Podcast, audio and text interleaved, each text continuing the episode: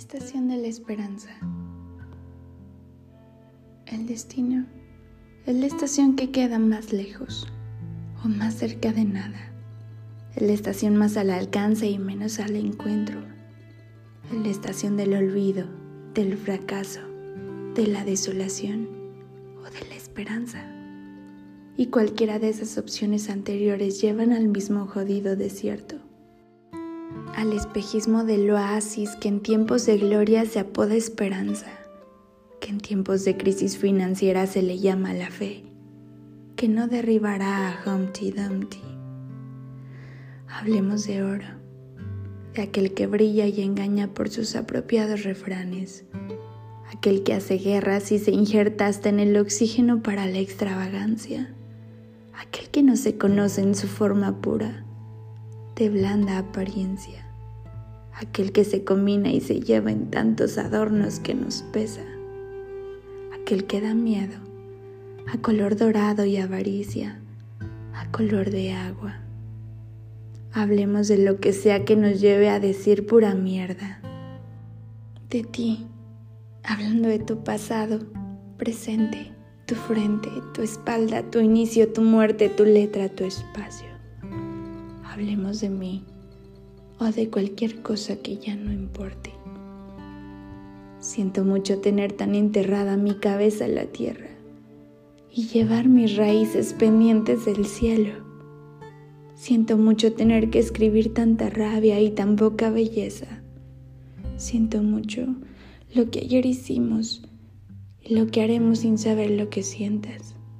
Y digo, Siento mucho porque en realidad los poros los tengo bien abiertos, tan dilatados como el sentimiento que me está pudriendo todo lo que yo y mamá llamamos insensibilidad. ¿Qué te parece si abordamos el tren a la estación de la... Hmm, ¿Cómo te decía? Espe...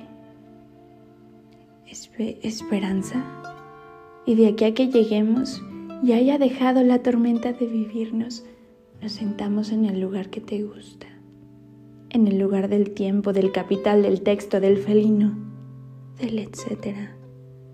Yo te acompañaría donde fuese, al lugar al que vayas a llegar, a la hora y fecha que quieras.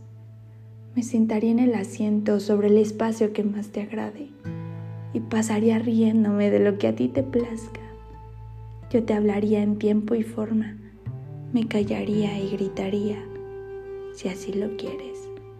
Yo te besaría cuantas veces me aceptes y me enredaría a tu cuerpo si también lo deseas.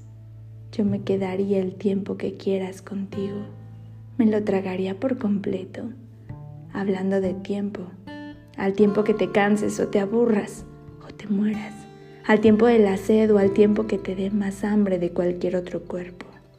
Yo te daría todas mis ganas y te las rociaría en las manos. Te daría mi cara, mis ojos e incluso mis piernas. Te daría mis fuerzas y mi cansancio. Te daría nostalgia y a la vez belleza. Te daría cordura y toda una mente descontrolada. Toda la cordura que quieras desatarme.